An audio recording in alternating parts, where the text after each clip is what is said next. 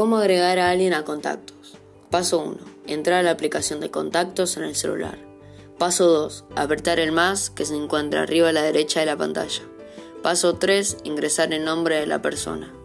Paso 4. Donde dice móvil agregamos los prefijos del país. En nuestro país, Argentina, sería más 549 341. Y por último agregamos el número de teléfono de la persona.